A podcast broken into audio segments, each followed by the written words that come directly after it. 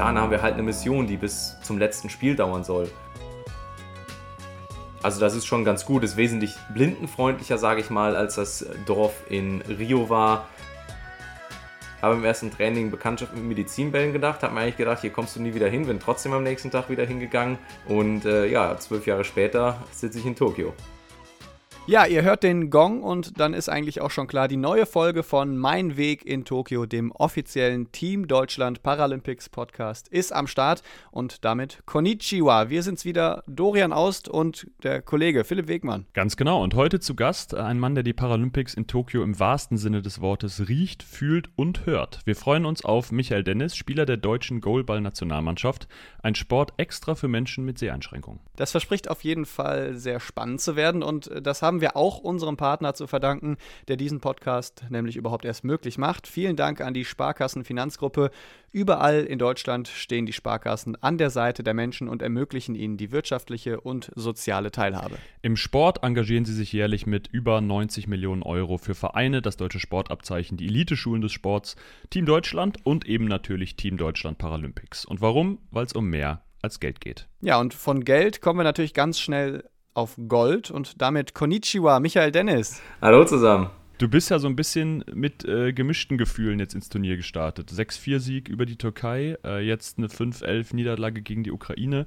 Beide in den Top 15 der Weltrangliste, aber der Weg bis zu einem erklärten Ziel Goldmedaille ist nicht so einfach und noch längst nicht fertig. Äh, wie schätzt du euren Auftakt ein? Bei unserem Auftakt ist mit Sicherheit noch spielerisch Luft nach oben. Ähm, da haben wir schon ein bisschen bessere Performances gezeigt gehabt in der Vergangenheit, ob das bei der WM 2018 oder EM 2019 auch war. Ähm, das sind auch so ein bisschen unsere Gradmesser, wo wir auch spielerisch hier wieder hin möchten. Ähm, die Halle hat schwierige Bedingungen dadurch, dass sie sehr schnell recht glatt wird, der Ball nass wird. Da rutscht einem der Ball auch gern mal aus der Hand und äh, man verursacht ein Penalty.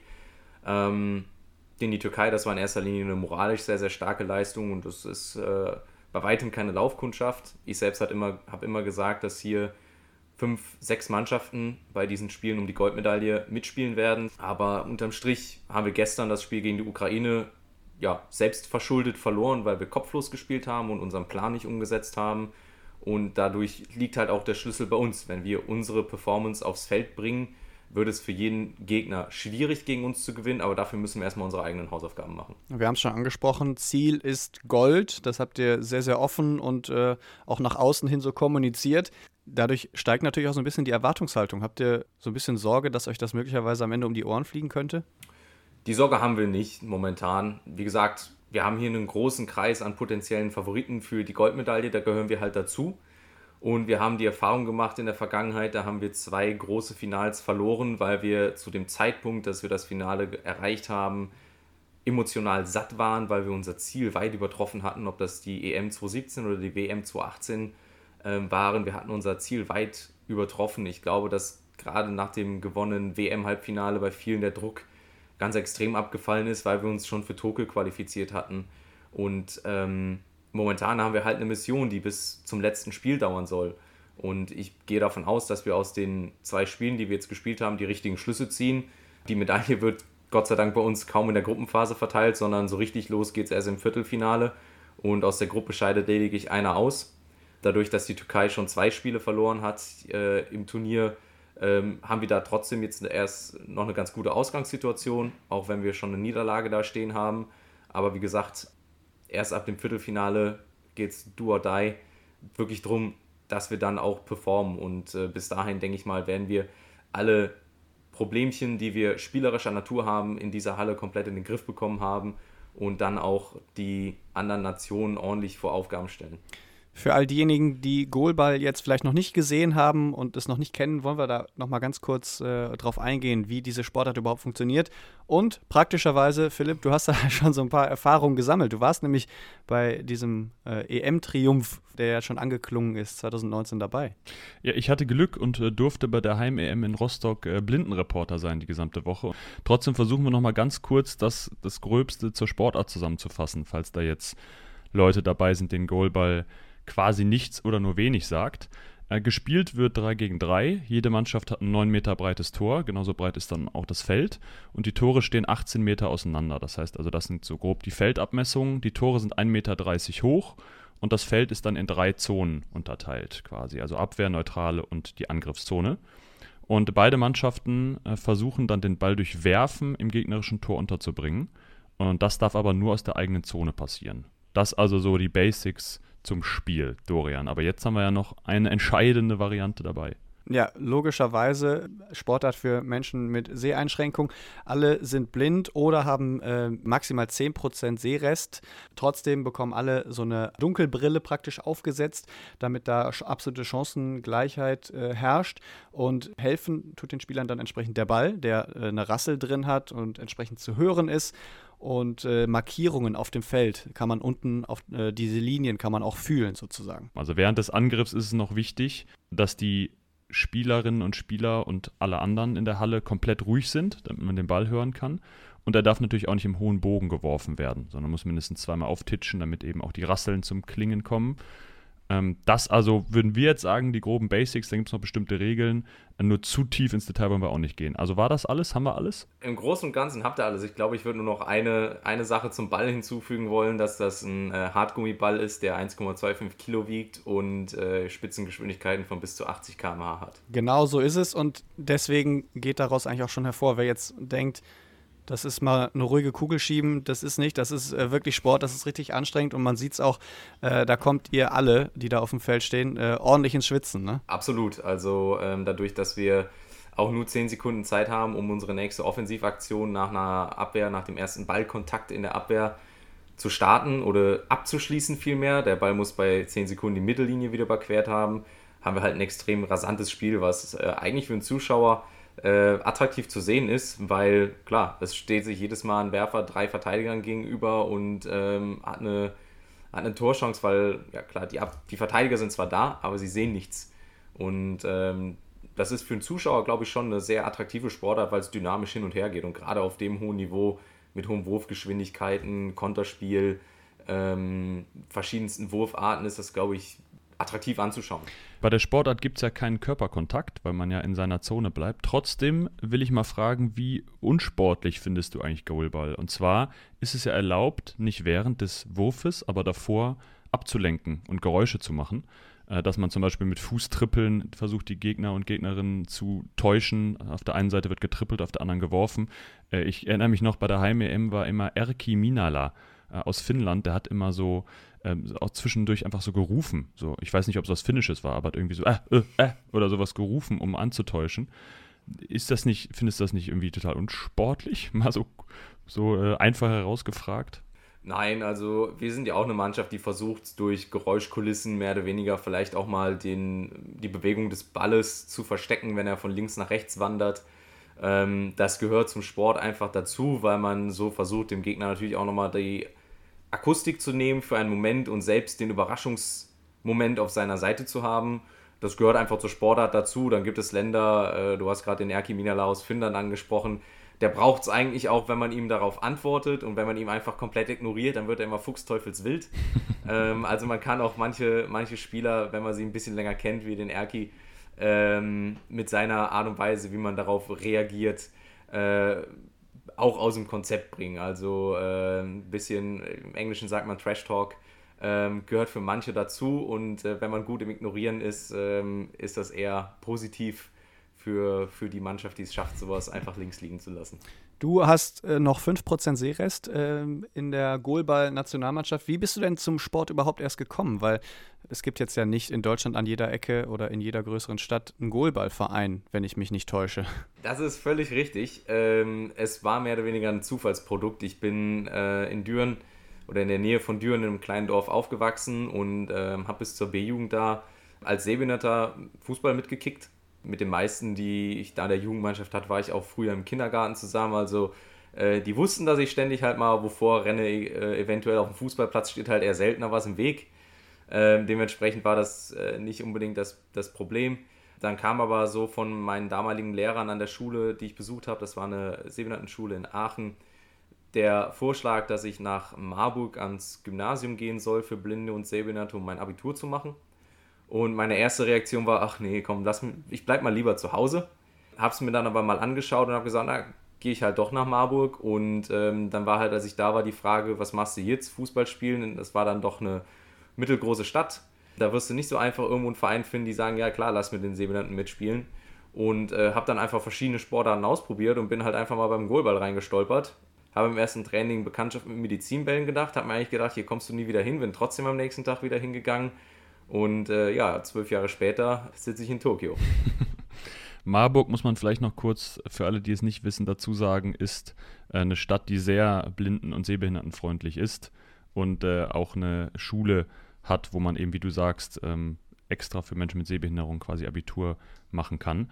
Jetzt hast du gerade gesagt, du bist jetzt in Tokio. Wie ist es denn in Tokio? Ist Tokio auch quasi blind und sehbehindertengerecht aufgebaut, beziehungsweise wie ist das paralympische Dorf? Wie erlebst du das? Es ist natürlich immer extrem viel los im Paralympischen Dorf. Was hier schon ganz cool gemacht ist, was äh, es im Vergleich zu Rio gibt, ist, dass ähm, tastbare Leitlinien für Blindenstöcke in den Boden eingelassen sind und äh, an den Straßenübergängen sind so Riffelplatten, wie man das vielleicht auch aus Deutschland manchmal kennt, an Ampeln oder Straßenkreuzungen, die einfach A, äh, so ein bisschen ähm, absenkend sind, was für Rollstuhl in dem Fall extrem hilfreich ist und äh, zum Zweiten halt auch wieder mit einem Blindenstock tastbar wäre also das ist schon ganz gut, ist wesentlich, wesentlich blindenfreundlicher, sage ich mal, als das Dorf in Rio war. Man braucht ja aber einfach immer Hilfe, einfach weil so viele Leute unterwegs sind und äh, zum Teil dann die Wege auch nicht extrem breit sind, gerade wenn dann noch Rollstühle mit ins Spiel kommen, die natürlich einfach naturgemäß ein bisschen mehr Platz brauchen. In der Cafeteria ist ein einziges Gewusel von links nach rechts, also da braucht man schon so ein bisschen äh, die Unterstützung dann auch, je nachdem, wie viel man an, an Rest sehen hat, aber ähm, es ist deutlich fortschrittlicher, als das im Dorf in Rio der Fall war. Was nimmst du denn dann, wenn wir mal das Sehen und die Leitlinien weglassen, so für Gerüche und Geräusche wahr und vor allen Dingen, welche nimmst du vielleicht auch mit nach Hause? Welche sind sehr einprägsam? Gerüche habe ich hier noch keine großen äh, mitgenommen. Nur den Schweiß aus der Halle. Ich lasse den Schweiß meistens in der Halle, aber ich glaube im Grundsatz, schwitzen tun wir hier immer. Äh, sobald du den äh, Fuß vor die Tür stellst. Es ist warm. Ich glaube, das wird immer als Eindruck einfach dabei bleiben. Was man natürlich einfach immer realisiert, sind die vielen verschiedenen Sprachen, die gesprochen werden. Das äh, kriegt man natürlich mit. Und viele Leute aus vielen Nationen einfach zu sehen, das ist halt, was olympische als auch paralympische Spiele ausmacht für Athletinnen und Athleten. Und ich glaube, das sind so die, die hauptsächlichen Eindrücke, die man erstmal auch über andere Sinne auf jeden Fall mitnimmt. Im Vorfeld unseres Gesprächs hatte die Community äh, aus Deutschland oder wo auch immer sie sich äh, einwählen und zuschalten wollten, quasi die Möglichkeit, äh, Fragen an dich zu stellen. Das ging über den Social Media Auftritt des Team Deutschland Paralympics. Da jetzt ja auch nochmal der Aufruf an alle, äh, habt da gerne mal einen Blick drauf. Da kommen eventuell zu anderen Gästen, die wir haben, auch nochmal die Möglichkeit, Fragen zu stellen. Äh, wir haben ein paar rausgesucht und wollen mal mit der ersten starten. Äh, und zwar 0205 Hanna möchte von dir wissen, äh, wie motivierst du dich, wenn es mal nicht so läuft, wie du es dir vorstellst? Ich persönlich denke an Spiele aus der Vergangenheit, die für mich persönlich als auch dann für die Mannschaft sehr, sehr positiv verlaufen sind. Ähm, da gibt es viele Beispiele. Wir hatten ein Vorbereitungsspiel oder Vorbereitungswettkampf 2019 in äh, Malmö. Ähm, da haben wir gegen die Ukraine zum Beispiel auch gespielt. Da lagen wir nach, ich glaube, drei Minuten 4-0 hinten und am Ende standen 7-7 auf der Anzeigetafel oder ähm, dass wir eigentlich das WM-Halbfinale in der ersten Halbzeit gegen Belgien komplett unterlegen gespielt haben. Die Belgier waren glücklicherweise nur ein Tor vor und in der zweiten Halbzeit haben wir eine riesen Show abgerissen. Ähm, das sind dann so Dinge, wie ich mich wieder motivieren kann, einfach an für uns positive Spiele denken, die dann häufig auch für mich sehr, sehr positiv verlaufen sind. Natürlich gibt es zwei Dinge, wo ich mich immer dran aufrichte, ist das eine natürlich, wenn man selbst ein Tor geworfen hat, dass man sich das nochmal anguckt, äh, gerade wenn es ein, ein, Tor war, was aufgrund von eigener Stärke erzielt wurde und nicht aufgrund von einem äh, doch sehr starken Individualfehler in der Abwehr auf der anderen Seite. Oder halt auch, wenn man einfach eine, eine riesen Abwehraktion hatte. Das sind auch so ähm, Sachen, an denen kann ich mich immer ganz gut aufrichten. Zweite Frage aus der Community von Sepp-Evan. Geht nochmal aufs Paralympische Dorf ein. Welche Nation, welches Team ist denn da so am lautesten? Wer hat da vielleicht jetzt schon äh, die größte Party abgerissen? Äh, das weiß ich nicht. Also, ähm, Partyfeiern ist, glaube ich, hier noch nicht so angesagt. Die Spiele sind ja auch erst seit ein äh, paar Tagen äh, am Start. Ich glaube, das äh, wird vielleicht nochmal so im Verlauf der Zeit kommen. Aber ähm, bis jetzt würde ich da jetzt keine Nation groß hervorheben. Und die letzte Frage noch, die wir ausgewählt haben, ist von Lars Pickhardt. Der möchte wissen, Micha, wie bewertest du Jugend trainiert für Paralympics, wo du ja Pate bist? Gibt es da Potenzial?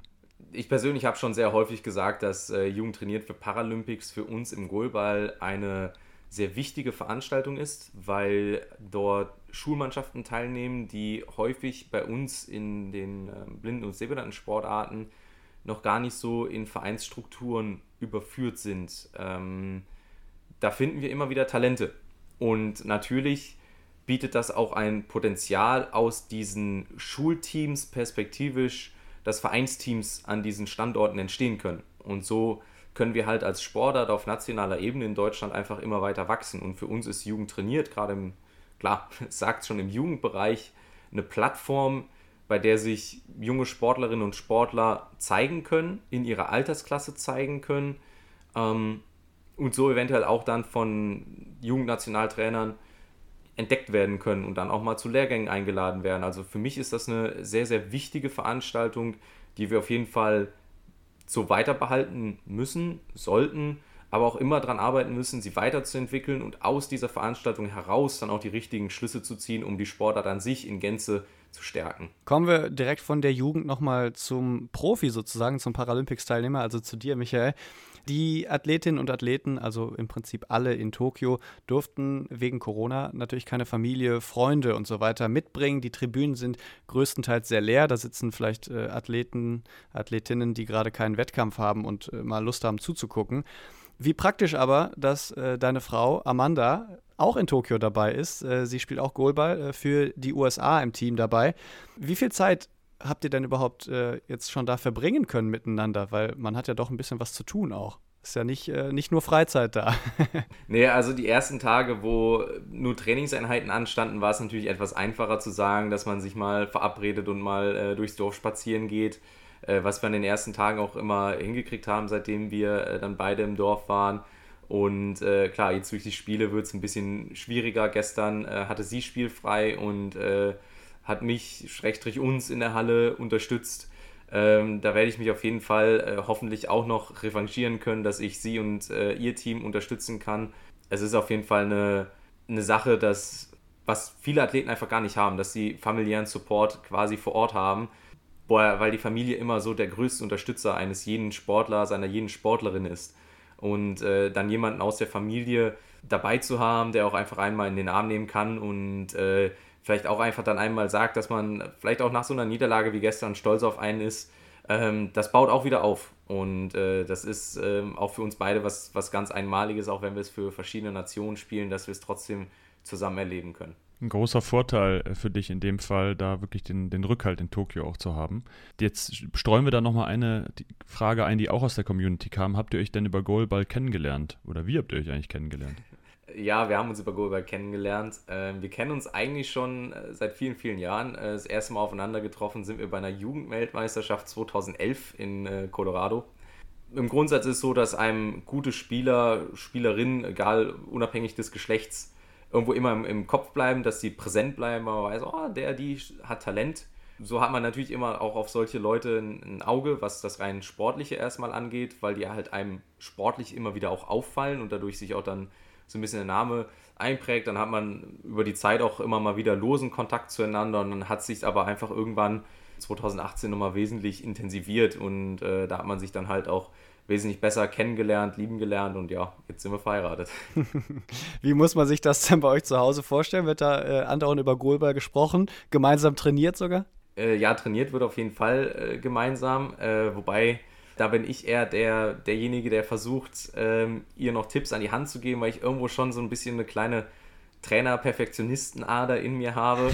äh, wir da mit, mit Sicherheit auch das ein oder andere Mal in der Trainingshalle schon aneinander geraten sind, das aber hinterher auch einfach immer wieder gut klären konnten, weil so wie ich für mich möchte, dass ich mit den Deutschen, mit meinen Jungs, mit meiner Truppe, mit denen ich seit Jahren zusammen bin, hier ein sau erfolgreiches Turnier spiele, wünsche ich es ihr mit ihrer Mannschaft und, und ihrer Vorstellung halt auch. Und äh, was ich zum Beispiel einfach vielleicht manchmal nicht umsetzen kann, weil ich bin gar kein Drehwerfer, da hat sie einfach einen Vorteil, äh, sind dann Dinge, die ich ihr versuche beizubringen und, und klar wo sie vielleicht manchmal erst so sagt, was willst du von mir?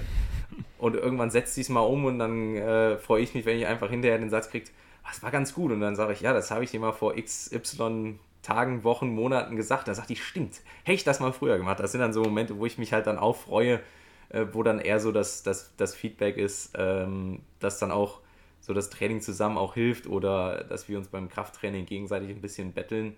Ähm, dass ich manchmal, wenn sie Kniebeuge gemacht hat, neben ihr stand und gesagt habe, das sah ganz schön leicht aus, habe nochmal 4 Kilo genommen und nochmal auf jede Seite was draufgelegt. Oder dass sie sagt, du, ich habe heute mit XY die und die Übung gemacht. Ich sage, bin auch der Kerl, ich muss das jetzt mit ein bisschen mehr Gewicht hinkriegen. Also so bettelt man sich dann halt irgendwo schon gegenseitig ein bisschen hoch und ähm, das ist dann halt auch sehr, sehr positiv. Aber es geht zu Hause dann nicht nur um Goalball. Eure Mannschaft nennt sich selbst ja auch das Wolfsrudel. Bist du dann der lauteste Wolf, wenn du schon sowieso äh, gerne anführst oder gerne nochmal Tipps gibst? Das würde ich nicht sagen. Ich glaube, dass wir da ziemlich ausgeglichen sind und verschiedenste Charaktere haben. Ich glaube, äh, was das Lautsprecher-Dasein angeht, äh, wird wahrscheinlich ein Reno mich einfach nochmal um ein paar Längen überholen. Da ist er eher der, der Motivator, der auch mal eine flammende Rede in der Umkleide hält. Ich bin vielleicht so ein bisschen eher der, der Führende oder derjenige, der so ein bisschen das, das Rudel ähm, auf dem Feld anführt und versucht, die Marschrichtung, die unsere, äh, ich sag mal, Leitwölfe Johannes und Stefan vorgegeben haben, dann als, ja, als Leitwolf auf dem Feld, um vielleicht in dieser Metapher zu bleiben, umzusetzen. Äh, ich glaube, so könnte man das viel eher beschreiben. Ich bin jetzt aber nicht unbedingt der, der lauteste. Ich quatsch nur viel auf dem Feld, damit die Jungs einfach eine Geräuschkulisse haben, um den Ball zu verstecken. Kommen wir nochmal aufs äh, Goalball-Turnier in Tokio äh, konkret zurück. Also nach zwei Spielen ein Sieg, eine Niederlage. Als nächstes äh, kommt Belgien und dann zum Abschluss geht es äh, gegen China. Und wenn alles normal läuft, dann entsprechend Viertelfinale, Halbfinale und Finale. Hoffentlich seid ihr lange dabei. Aber wagt doch mal einen kurzen Blick in die Glaskugel. Wer holt am Ende die drei Medaillen? Das wird ein enges Rennen. Es, wird Mach 3, 2, 1. Wer wird denn Dritter? Ich sage, äh, Platz 3 wird Belgien belegen. Die Belgier kennen sich mit Bronzemedaillen ganz gut aus. Äh, dementsprechend ähm, dürfen sie gerne wiederholen. Ein kleiner Diss gegen die Belgier. Mal gucken, ob sie das nur motiviert, falls sie das hören sollten.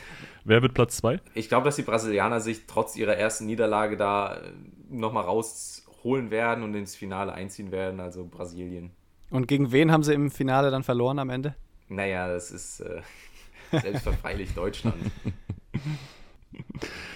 Michael, vielen Dank für das Gespräch äh, mit dir. War schön, mit dir sprechen zu dürfen und zu können. Äh, mein Weg in Tokio, der Podcast. Äh, da gibt es noch ein kleines Spielchen allerdings, was wir immer am Ende spielen. Wir haben drei Sätze vorbereitet, die du quasi vervollständigst. Äh, einfach aus dem Bauch raus, äh, einfach raushauen, erster Gedanke zählt so ungefähr.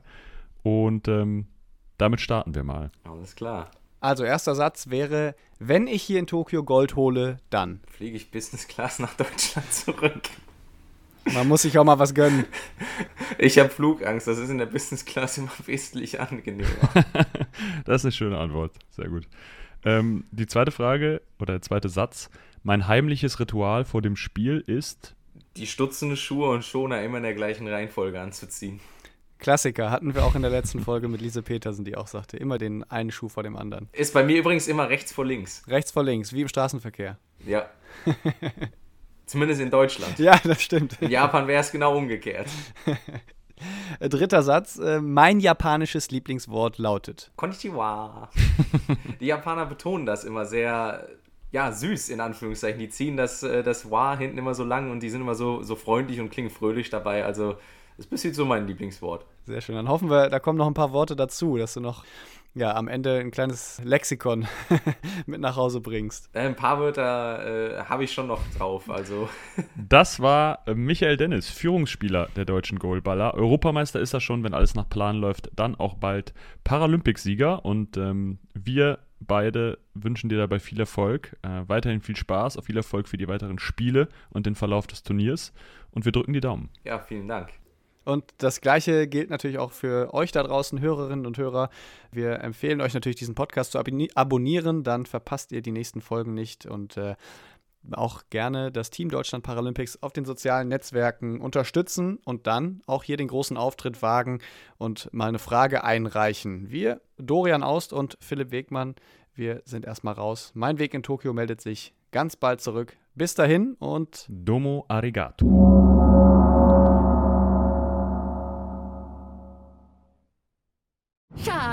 Ich bin neu verliebt. Was? Da drüben. Das ist er. Aber das ist ein Auto. Ja, eben. Mit ihm habe ich alles richtig gemacht. Wunschauto einfach kaufen, verkaufen oder leasen. Bei Autoscout24. Alles richtig gemacht. Wie baut man eine harmonische Beziehung zu seinem Hund auf? Puh, gar nicht so leicht. Und deshalb frage ich nach, wie es anderen Hundeeltern gelingt, beziehungsweise wie die daran arbeiten. Bei Iswas Dog reden wir dann drüber. Alle 14 Tage neu mit mir, Malte Asmus und unserer Expertin für eine harmonische Mensch-Hund-Beziehung, Melanie Lippisch. Ist was, Dog? Mit Malte Asmus. Überall, wo es Podcasts gibt.